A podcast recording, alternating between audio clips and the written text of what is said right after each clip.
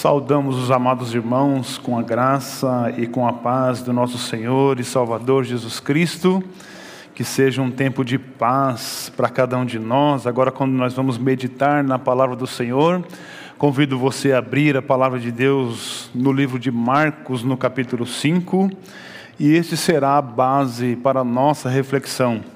Nós concordamos com a oração do nosso irmão Jobson, por isso que nós vamos direto à exposição do texto, cobertos por esta oração, entendendo que a intercessão nos alcança e que Deus seja louvado pela ministração da Sua palavra. Marcos, no capítulo 5, nós vamos ler do verso 21 ao verso 24, e depois nós vamos saltar lá para o verso de número 35 e continuaremos a leitura até o verso de número 43. Vamos fazer então esta leitura, né? Eu estou usando aqui a nova Almeida atualizada.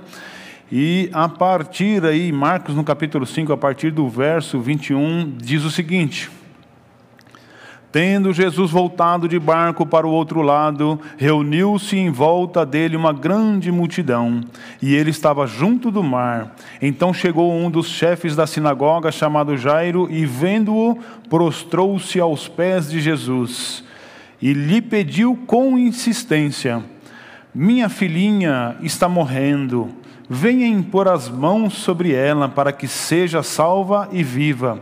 Jesus foi com ele. Lá no verso 35, a leitura diz o seguinte: Enquanto Jesus ainda falava, chegaram alguns da casa do chefe da sinagoga, dizendo: A sua filha já morreu, por que você ainda incomoda o mestre? Mas Jesus, sem levantar, sem levar em conta tais palavras, disse ao chefe da sinagoga: não tenha medo, apenas creia.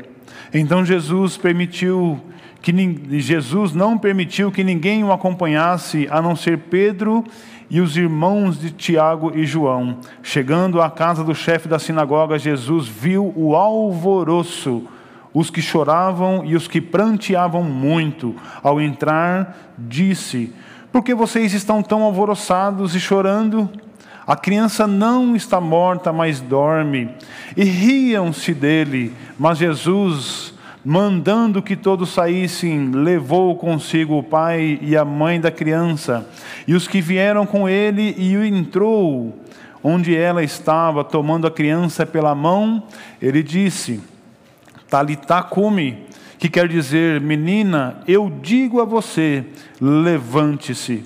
Imediatamente a menina que tinha 12 anos se levantou e começou a andar. Então todos ficaram muito admirados, mas Jesus ordenou-lhes expressamente que ninguém o soubesse e mandou que dessem de comer à menina.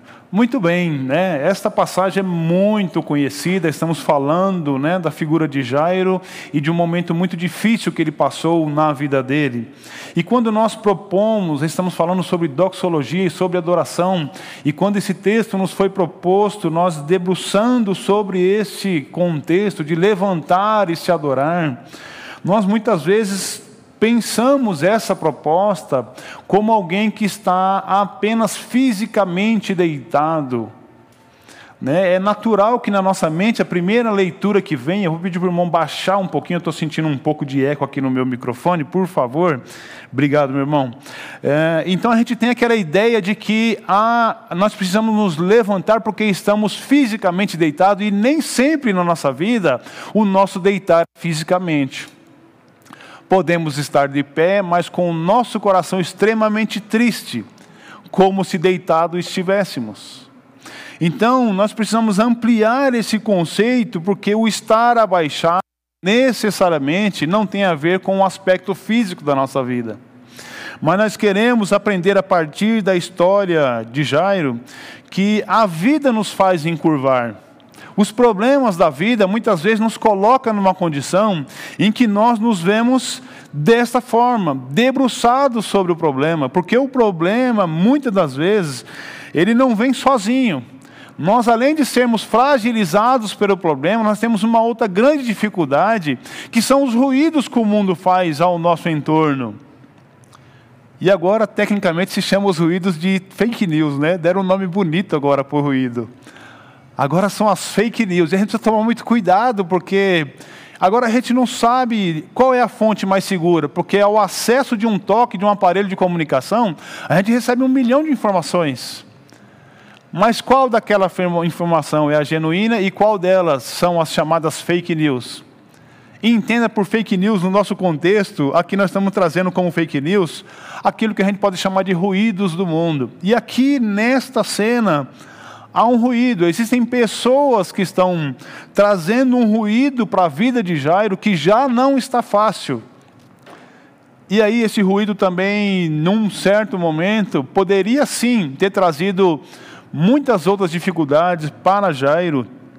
Né? E nós queremos então pensar sobre isso. Queremos pensar que o fato de nós nos levantarmos e adorarmos, né, ele é sim uma doxologia, um ato de adoração, mas necessariamente a gente precisa desconstruir aquela ideia de que só pode levantar e adorar aquele que está com cântico de júbilo de vitória. Nós cantamos aqui hoje, nesta noite, e foi lindo e maravilhoso entoar um cântico a Deus. Mas isso necessariamente não quer dizer que eu e você estejamos com a nossa vida plenamente resolvida, que nós não temos nenhum problema. Haja vista o caso de dois lutos que a nossa igreja está vivendo. Como pedir para essas famílias levantarem e adorar a Deus diante do luto e da dificuldade? Se na nossa mente a gente construir uma ideia minimalista de que quem levanta e adora é aquele que está marchando em vitória.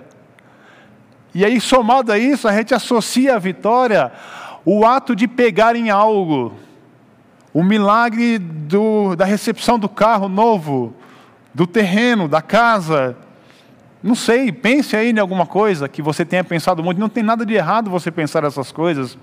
O problema é que esse não pode ser o nosso único ato e nem o nosso único momento de adorar. Não é por causa dessas conquistas que nós levantamos e adoramos. Porque se fosse assim, este pai estaria andando na contramão. E que bom que nós temos na Bíblia palavras como essa, que andam na contramão, que mostram para nós que, mesmo diante desses ambientes que lembram-nos do luto, da depressão, da saúde fragilizada, pessoas que estão extremamente enfermas, a um passo de passar por procedimentos extremamente intensos, traumáticos, não somente na sua vida física, mas também na sua vida emocional, procedimentos cirúrgicos.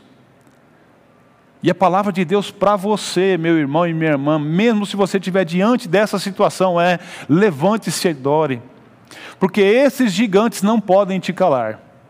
E é isso que a gente quer, a partir dessa perspectiva, lembrar exatamente o que não é adoração, porque se nós enxergarmos algumas coisas que na nossa cabeça limita o que é adoração, talvez a gente possa dar um passo a mais. E eu quero separar apenas três pontos aqui para ser bem objetivo com vocês, falando a respeito do que adoração não é somente aquilo para que você consiga dar um passo a mais. Quando nós olhamos para o levante na palavra de Deus e os evangelhos eles são muito ricos porque uh, Jesus opera muitos milagres e quando ele acaba de operar um milagre ele fala assim: levante-se, tome a sua cama e ande. Junte as suas muletas, largue as suas muletas, levante e ande. Então, a vida de Jesus, o ministério de Jesus, é um ministério intenso de milagre, em que ele olha para as pessoas, opera milagre na vida das pessoas e fala para elas: se levantem e adorem. No meio dessa cena, existe uma cena que nós evitamos ela aqui para a gente ser mais objetivo, que é exatamente a cura da mulher do fluxo de sangue. A pausa que nós demos na leitura foi justamente apenas para não narrar, mas eu quero fazer menção para você. Enquanto nós estamos pensando sobre isso, é importante que você tenha na sua mente que este trecho da narrativa bíblica, ela está em movimento. A Bíblia fala que Jesus estava na beira do mar e ele estava caminhando. E de repente vem uma outra pessoa em direção a Jesus, e essa pessoa é Jairo e se prostra diante de Jesus e aquela cena ali acontece.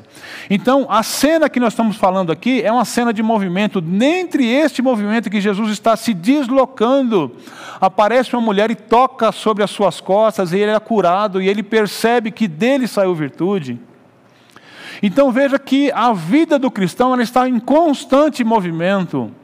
Seja porque Jesus está caminhando e nós estamos acompanhando Jesus, seguindo os seus passos, ou seja, porque nós estávamos numa direção distante de Jesus, e nós, ao enxergarmos aonde Jesus está, nós estamos caminhando em movimento em direção a Jesus.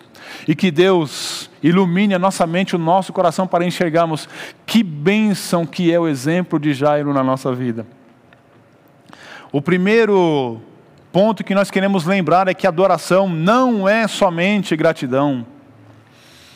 Porque a devoção pelo que Deus é, é que nos levanta. Eu vou repetir: adoração não é só gratidão.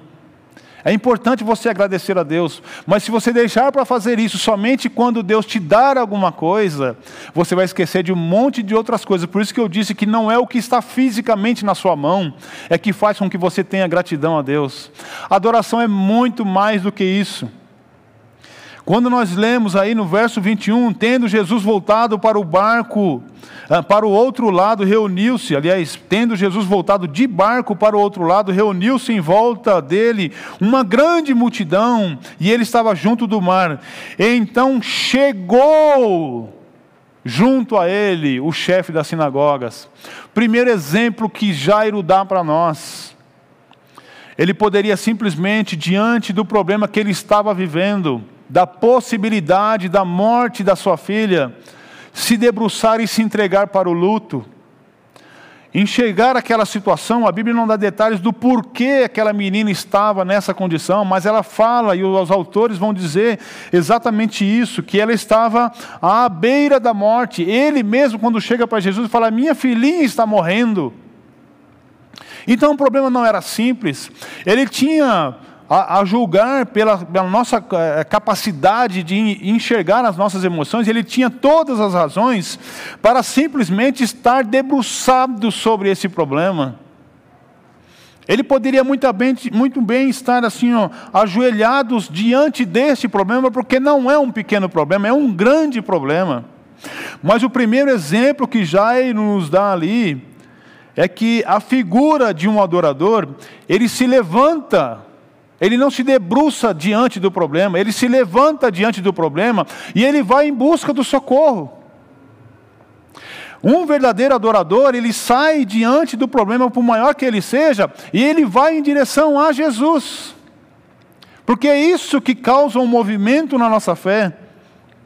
E foi isso que Jairo fez. A Bíblia fala, como eu disse a vocês, que essa história está em movimento. A casa de Jairo estava longe, ele saiu de lá e veio até onde estava Jesus. E o primeiro ensinamento que a gente aprende é justamente esse. Para você entender a grandiosidade desse ato de Jairo, a Bíblia narra, nesse mesmo verso que a gente leu, que quem foi até Jesus era um chefe da sinagoga. Para você entender o que é isso, sinagoga era aquele lugar onde o judeu eh, fazia sua reunião pública. E você sabe que naquela cultura, o, sacerdote, a figura da sinagoga era onde reuniam os sacerdotes, e dali as leis de Moisés eram ensinadas ali. A Bíblia fala que ele não era qualquer homem dentre os que estavam ali, ele é aquele que presidia a sessão.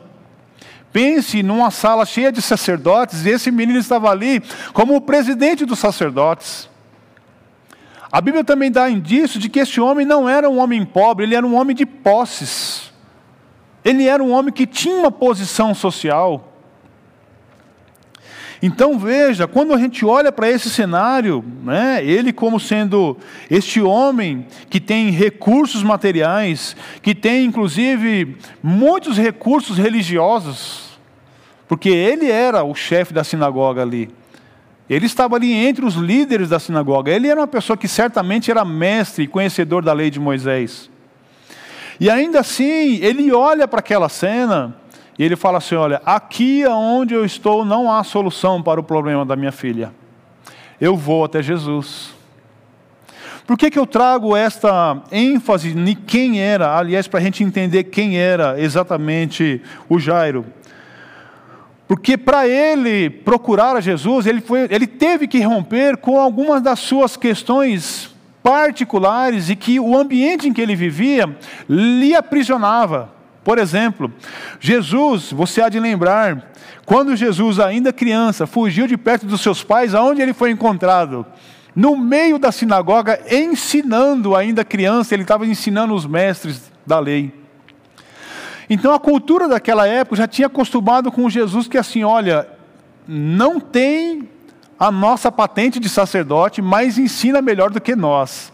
Pensa no que esse menino fez no coração daqueles sacerdotes. Todo aquele colegiado de sacerdotes olhava para Jesus daquele jeito assim, de canto de olho. Porque Jesus, inclusive, operou alguns milagres dentro da sinagoga. E aí, a lei de Moisés não dava conta de justificar o que estava acontecendo diante deles. Então, Jesus já era uma persona não grata. E aí, de repente, sai este homem, sabendo de tudo isso, da sua religiosidade, religiosidade daquilo que tudo iam, que iam falar a respeito dele, de toda a emblemática que seria ele sair dali, do meio dos sacerdotes, e procurar esse homem chamado Jesus.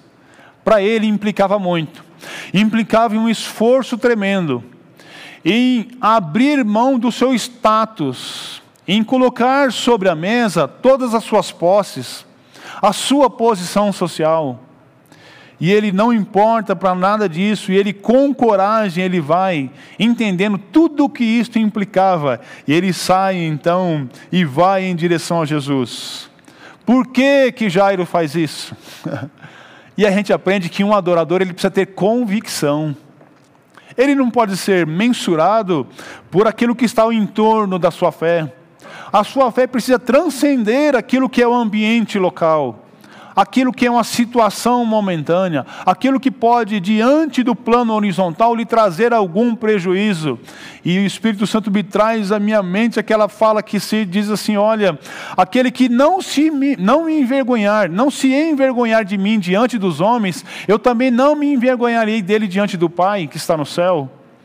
Um verdadeiro adorador, ele se desprende de todas essas coisas e ele caminha em direção a Jesus. Por isso é preciso coragem para se levantar diante de uma situação difícil e ir em direção a Jesus.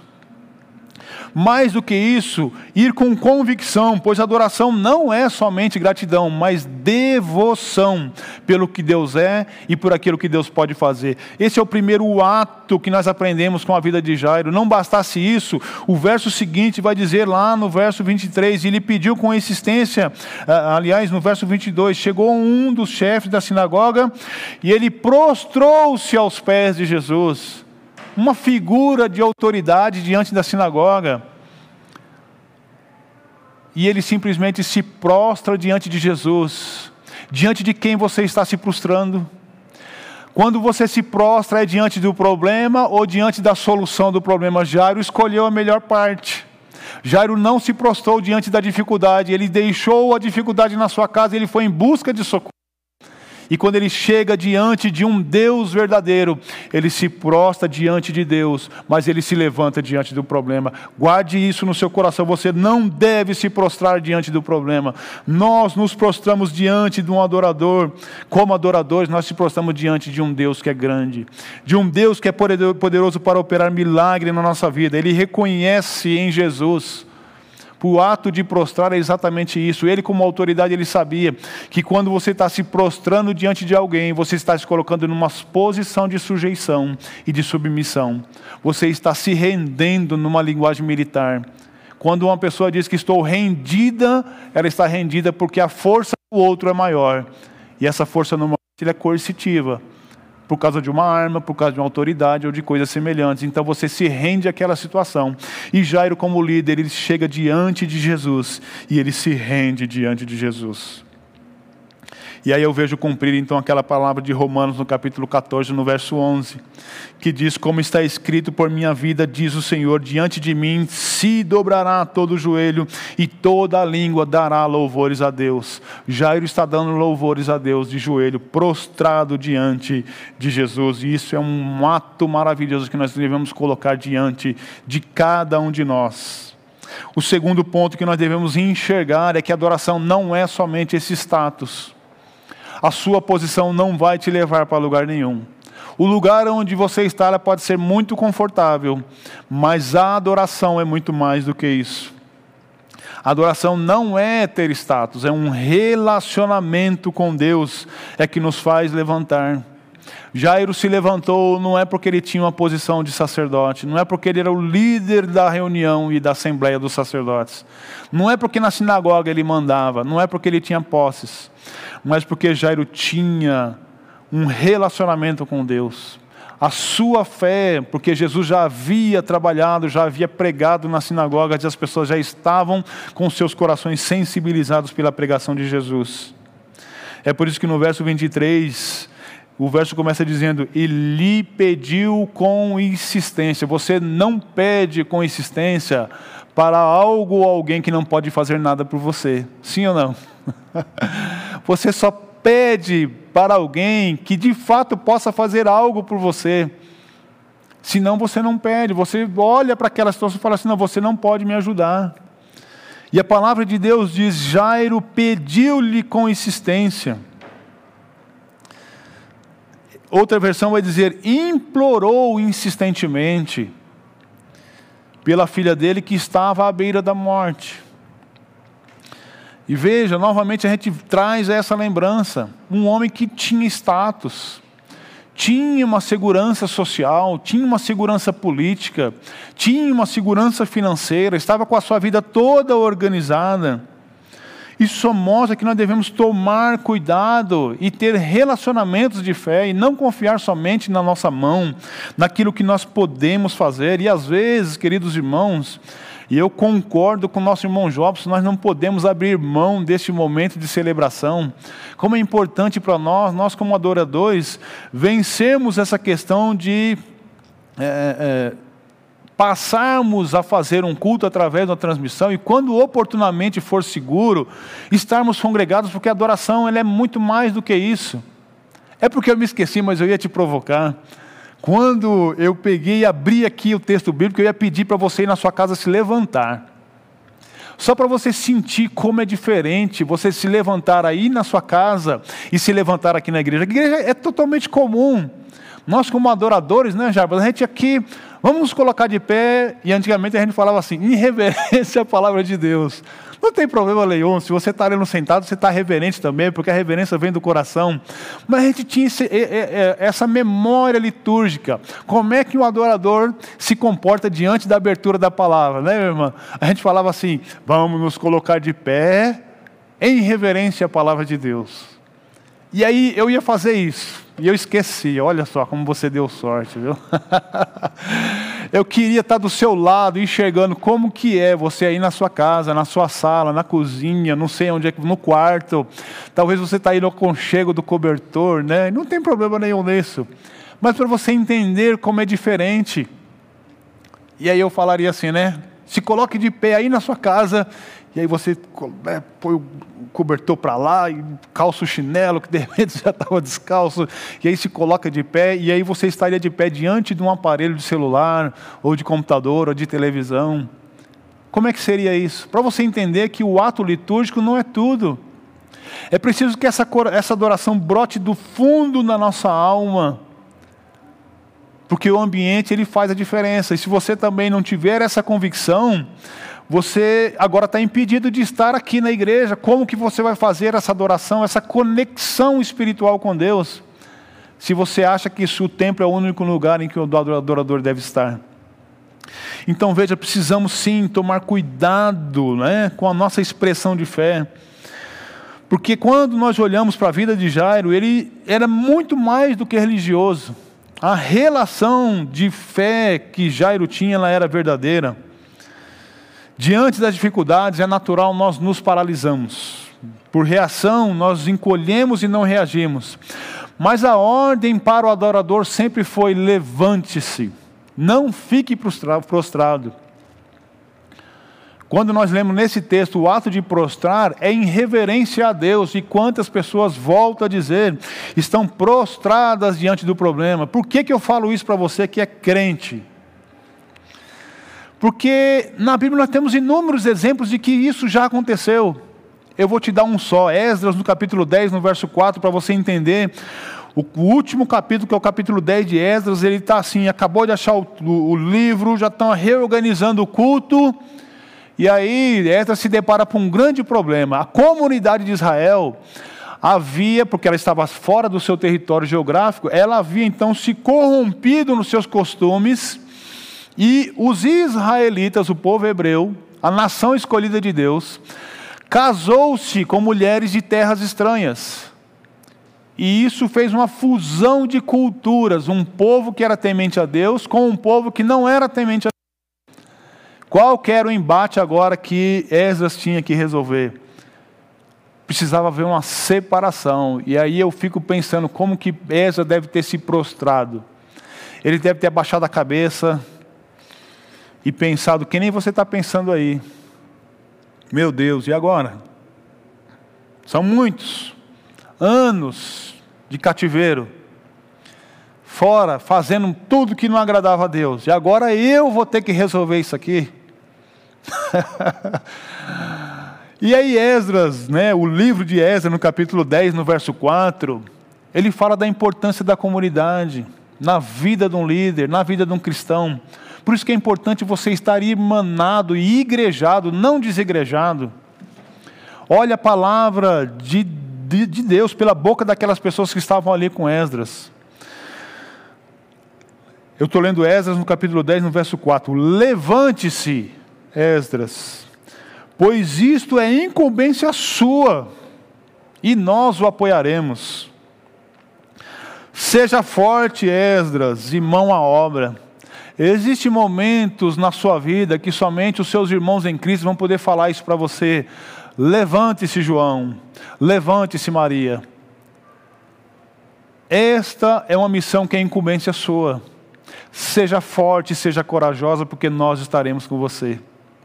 Esta é a importância de uma igreja que adora nós adoramos não somente no momento que nossos irmãos estão felizes, mas na dificuldade deles, nós exercemos o nosso ministério de sermos Deus na vida daquele que está passando por dificuldade. Por isso nós sorrimos com aqueles que estão sorrindo e choramos com aqueles que estão chorando. Isto é viver em comunidade. Isto é ser adorador. Ele diz ainda no verso 23: Venha, Jesus, impor as mãos sobre a minha filha, para que ela seja salva e para que ela viva. Somente quem tem um relacionamento com Deus é que consegue ter tanta convicção de que a resposta para o seu problema é uma oração com imposição de mãos. Se a pessoa não acredita nisso, ela não vai pedir isso. Mas em pedindo, olha a resposta a esse pedido desse adorador. Jesus reconheceu em Jairo um adorador, e o verso 24, o que diz lá o verso 24? Jesus foi com ele.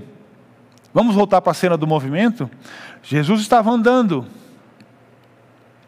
e de repente Jesus ia nessa direção, e aí vem Jairo, e aí Jairo fala assim: Olha, a minha casa é para lá. Venha, ore coloque as mãos sobre a minha filha, para que ela viva, para que ela seja salva. E aí Jesus então vai em direção, continua o seu movimento, mas vai em direção a Jairo. É isto que a oração faz na vida daquele que tem fé. Ela movimenta os céus em nosso favor. Claro, dependendo da graça e da bondade de Deus. Se Deus fizer, Ele é Deus. Se Deus não fizer, Ele continua sendo Deus. Mas diante de algumas dificuldades da vida, nós buscamos socorros em lugares específicos.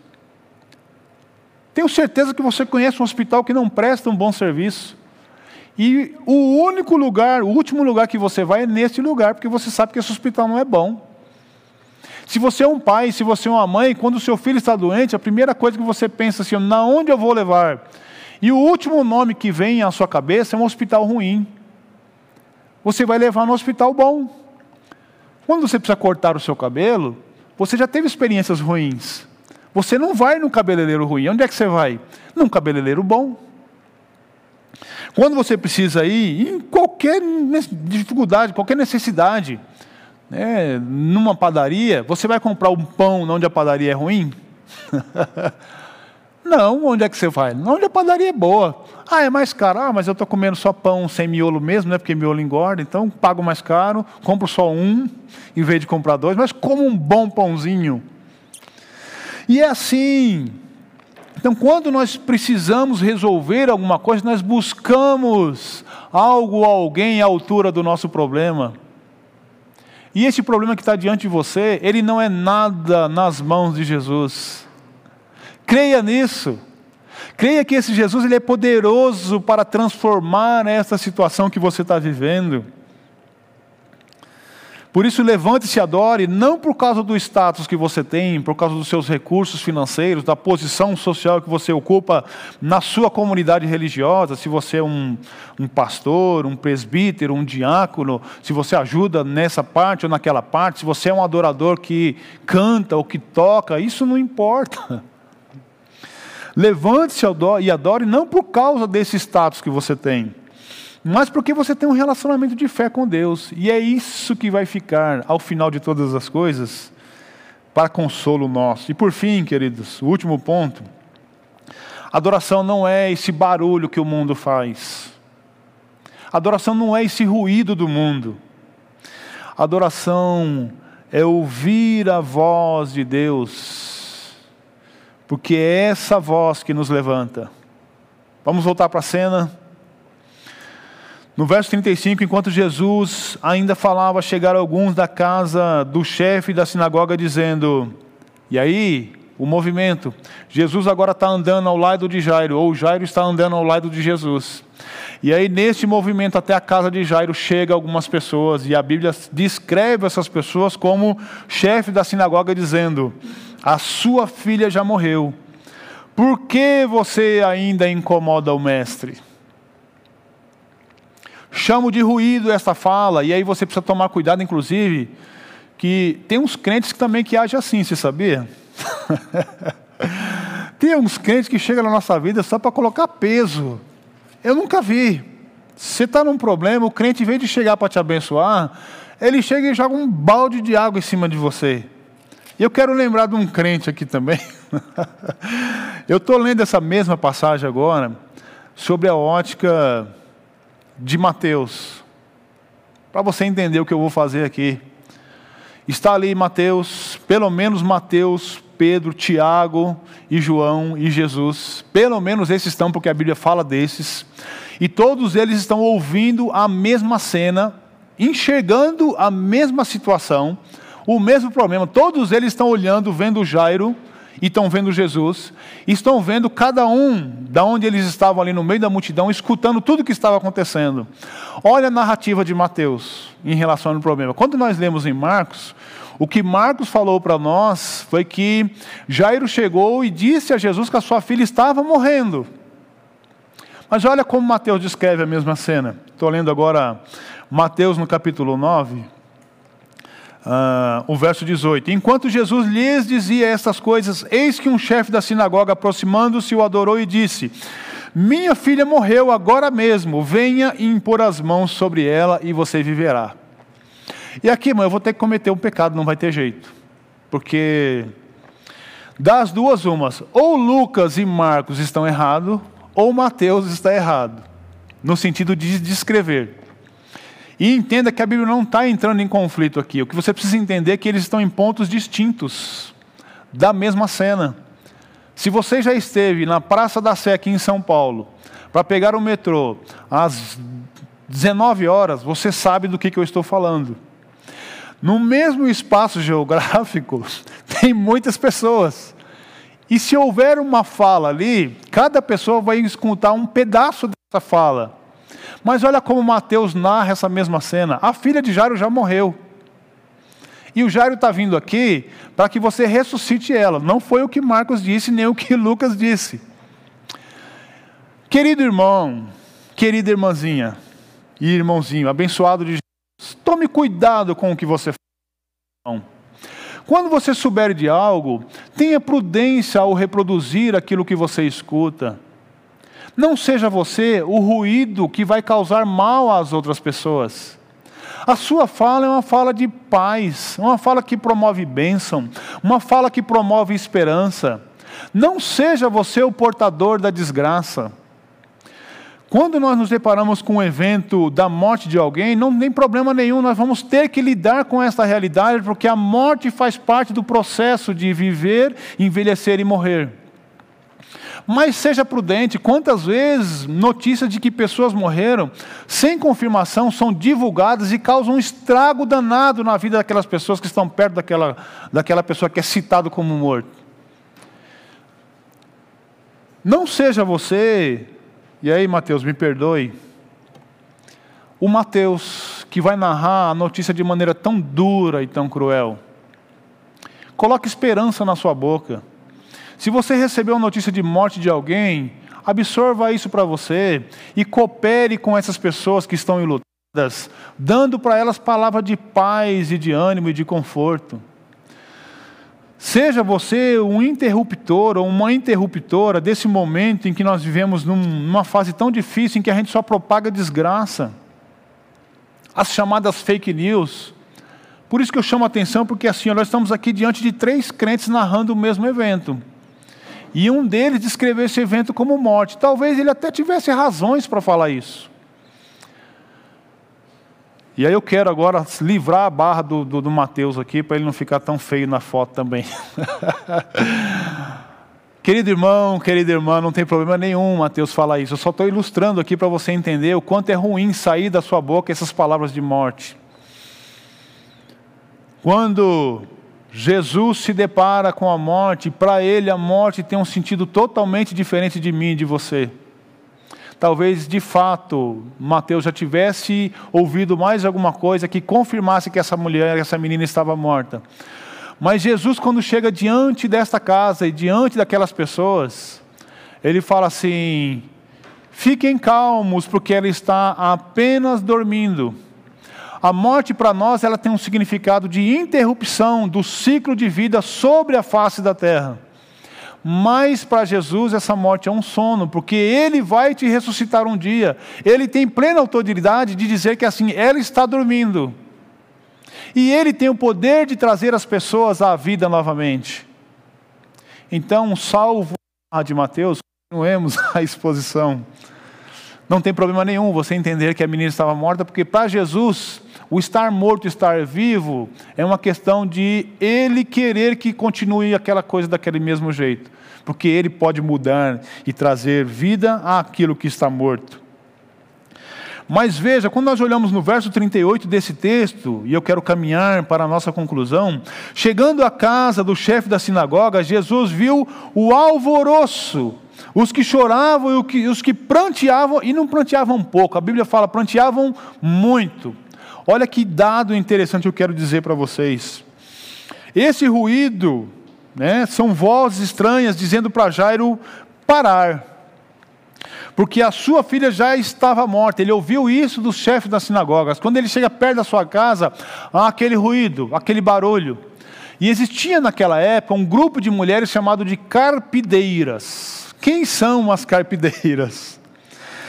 Carpideiras são mulheres que profissionalmente choravam e pranteavam em velórios, elas jogavam cinzas sobre elas, eh, sobre a cabeça delas, e lamentavam com um choro uivante e agudo que poderia ser ouvido à distância, contratadas para mostrar o quanto a família estimava aquela pessoa falecida. Olha que cena, irmãos. Jairo deixa sua filha doente e no coração dele está indo buscar ajuda para salvar a sua filha, porque a oração dele com Jesus é: venha, impõe as suas mãos sobre a minha filha para que ela viva. E quando ele volta, aqueles que estavam em casa já contrataram as carpideiras porque o ciclo já se encerrou. Na ausência dela, aquele que estava doente acabou a vir a falecer. Então veja, quando nós olhamos para esse cenário, nós precisamos tomar esse cuidado, porque a adoração não é esse ruído do mudo quando nós estamos diante de um Deus poderoso capaz de mudar a minha e a sua vida. Enquanto o mundo caminha sem esperança, ele caminha sem nenhuma expectativa de transformação, a expectativa do crente é de que assim, Deus vai dar solução para aquilo que está morto. Deus diz então àquelas pessoas que estão ali, voltando ao texto, por que vocês estão alvoroçados e chorando? A criança não está morta, mas ela apenas está dormindo. E quando nós trazemos isso para o nosso contexto, nós precisamos ouvir esta voz. Jesus tomou o cuidado de pegar na mão de Jairo, e eu estou colocando no texto, porque o texto não fala isso, mas eu tenho certeza que eles estavam caminhando junto. Quando veio a notícia, o ruído do mundo dizendo que a criança estava morta, Jesus toca na mão de Jairo e fala assim: Jairo, não tenha medo, apenas creia. Esta é a palavra de Jesus para você nesta noite. Não tenha medo, essa situação está apenas adormecida. Creia que eu sou poderoso para transformar aquilo que está adormecido em um ato de despertamento. Uma outra cena que a gente aprende bastante aqui está ali registrada no verso de número 37. Jesus não permitiu que ninguém o acompanhasse a não ser Pedro, os irmãos de Tiago e João. Crente, separe pessoas para andar com você amigo e amiga que está nos ouvindo, separe pessoas para estar com você. Não é qualquer pessoa que serve para estar com você. Se existem pessoas no seu lado que não têm condições de conter o ruído, você deve evitar essas pessoas. Não no sentido de segregá-las, mas eu estou falando agora de entrar no ambiente do problema. Não abra a sua vida, não descortine o seu problema para qualquer pessoa. Quando nós abrimos o nosso coração, nós precisamos estar certificados de que as pessoas que estão nos ouvindo têm condição de entrar no íntimo do problema, porque a palavra foi. Chegando à casa do chefe, Jesus viu o alvoroço, depois ele vai dizer, no verso anterior ele já falava. Jesus não permitiu que ninguém o acompanhasse, a não ser Pedro e os irmãos de João e Tiago. E ele vai dizer a seguinte mais à frente, né? Uh, no verso 40, depois que as pessoas zombaram de Jesus, Jesus mandando que todos eles saíssem, levou consigo apenas o pai e a mãe da criança e os que vieram com ele, e entrou aonde ela estava. No íntimo do problema, no lugar do milagre, somente aquelas pessoas que compartilham da sua fé, que compartilham da sua dor, que estão de fato entrelaçadas com você, é que devem entrar nesse ambiente da intimidade. Guarde o seu coração do ruído. Não permita que esse ruído invada a sua casa, invada a sua família. Não rasgue o seu coração para todas as pessoas. Escolha pessoas tementes a Deus, que compartilham da mesma fé que você, que são capazes de trazer palavras de esperança para você. Não que olhe para você e fale assim: é, compra o caixão, paga lá o, as taxas municipais para fazer o sepultamento, porque não tem jeito. Não é dessas pessoas que você precisa. Um verdadeiro adorador, ele se levanta e adora porque ele escolhe pessoas para estar com ela, pessoas tementes a Deus, que têm condição de olhar para a situação e enxergar que existe um Deus que é capaz de transformar a nossa vida. Existem lutas que não devem ser compartilhadas. Existem promessas para você que o mundo não vai enxergar, ele vai rir, como riram aqui da fala de Jesus. Existem segredos no coração de Deus reservados para você que o mundo não vai conseguir enxergar. Porque, conforme nós lemos em Salmo no capítulo 25, no verso 14, o Senhor confia o seu segredo aos que o temem. É por isso que o verso 41 ele termina com uma ordem de Jesus. Eu quero convidar o ministério de louvor, eles vão terminar essa celebração cantando. Mas veja o que diz o verso 41 desse texto que nós lemos. Menina, eu digo a você, levante-se. Será que Jesus não é capaz de falar isso para você, diante desse problema que você está vivendo? Quem você vai escolher escutar, o ruído do mundo ou a ordem de Jesus? Como eu disse, a morte para Jesus não simboliza o fim de nada, porque Jesus tem poder para transformar todas as coisas. Eu quero então concluir e passar a palavra aos irmãos do louvor, podem chegar, e dizer a você, meu amigo, meu irmão, minha irmã, que está numa situação semelhante a essa situação de Jairo Talvez você tenha posses, talvez você tenha títulos, talvez você tenha uma boa religião, uma boa fé. Talvez você tenha um cargo litúrgico dentro da comunidade que você vive. Enfim, mesmo com todas essas coisas, talvez você passou muito tempo ouvindo o ruído do mundo. E é triste quando a gente tem a nossa fé encolhida porque a gente só ouve o mundo. Mas apesar de tantas dúvidas, tantos medos, tantas inseguranças, tantas incertezas e diante de tantos os problemas da vida, a vantagem do adorador é justamente essa: ela sai do lugar do problema e vai em direção a Jesus. Ela tem convicção, por isso que ela vai em direção a Jesus. Um adorador, ele se levanta e ele adora porque ele tem relacionamento de fé com Deus. Um adorador, ele levanta e adora a Deus porque ele não ouve esse ruído do mundo. Ele sabe escutar a voz de Jesus. E é esta voz que está falando com você nesta noite.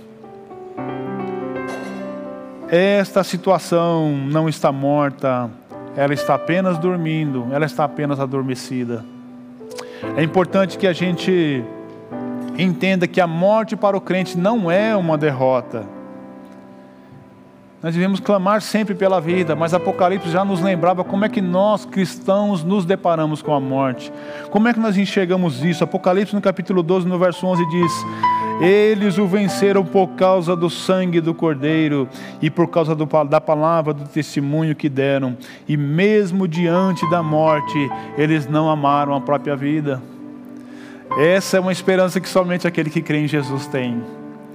Então desfrute dessa esperança, porque é isso que nos traz vida, é isso que nos traz alegria. Por isso que ele contemplou a ordem de Jesus se materializar na vida da sua filha e daquela menina. Então a palavra de Deus para você nessa noite é Talita come. Menina ou menino, levante-se. Não fique prostrado diante do problema, porque Deus te escolheu para ser um adorador. E ele caminhará com você aonde quer que você estiver.